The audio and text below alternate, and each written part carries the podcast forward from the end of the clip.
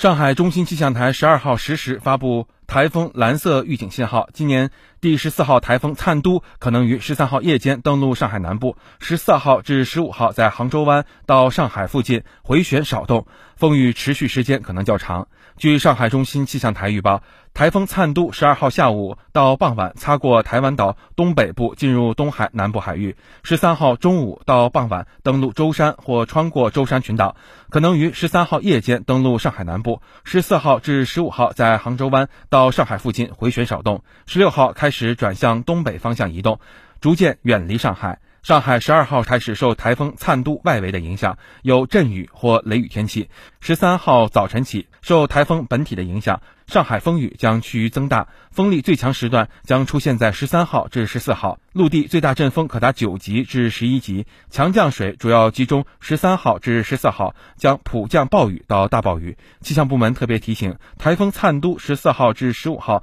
在杭州湾到上海附近回旋少动，风雨持续时间可能较长，致灾风险较高，建议公众密切关注预报预警信息，提早做好台风防御准备，减少不必要的外出。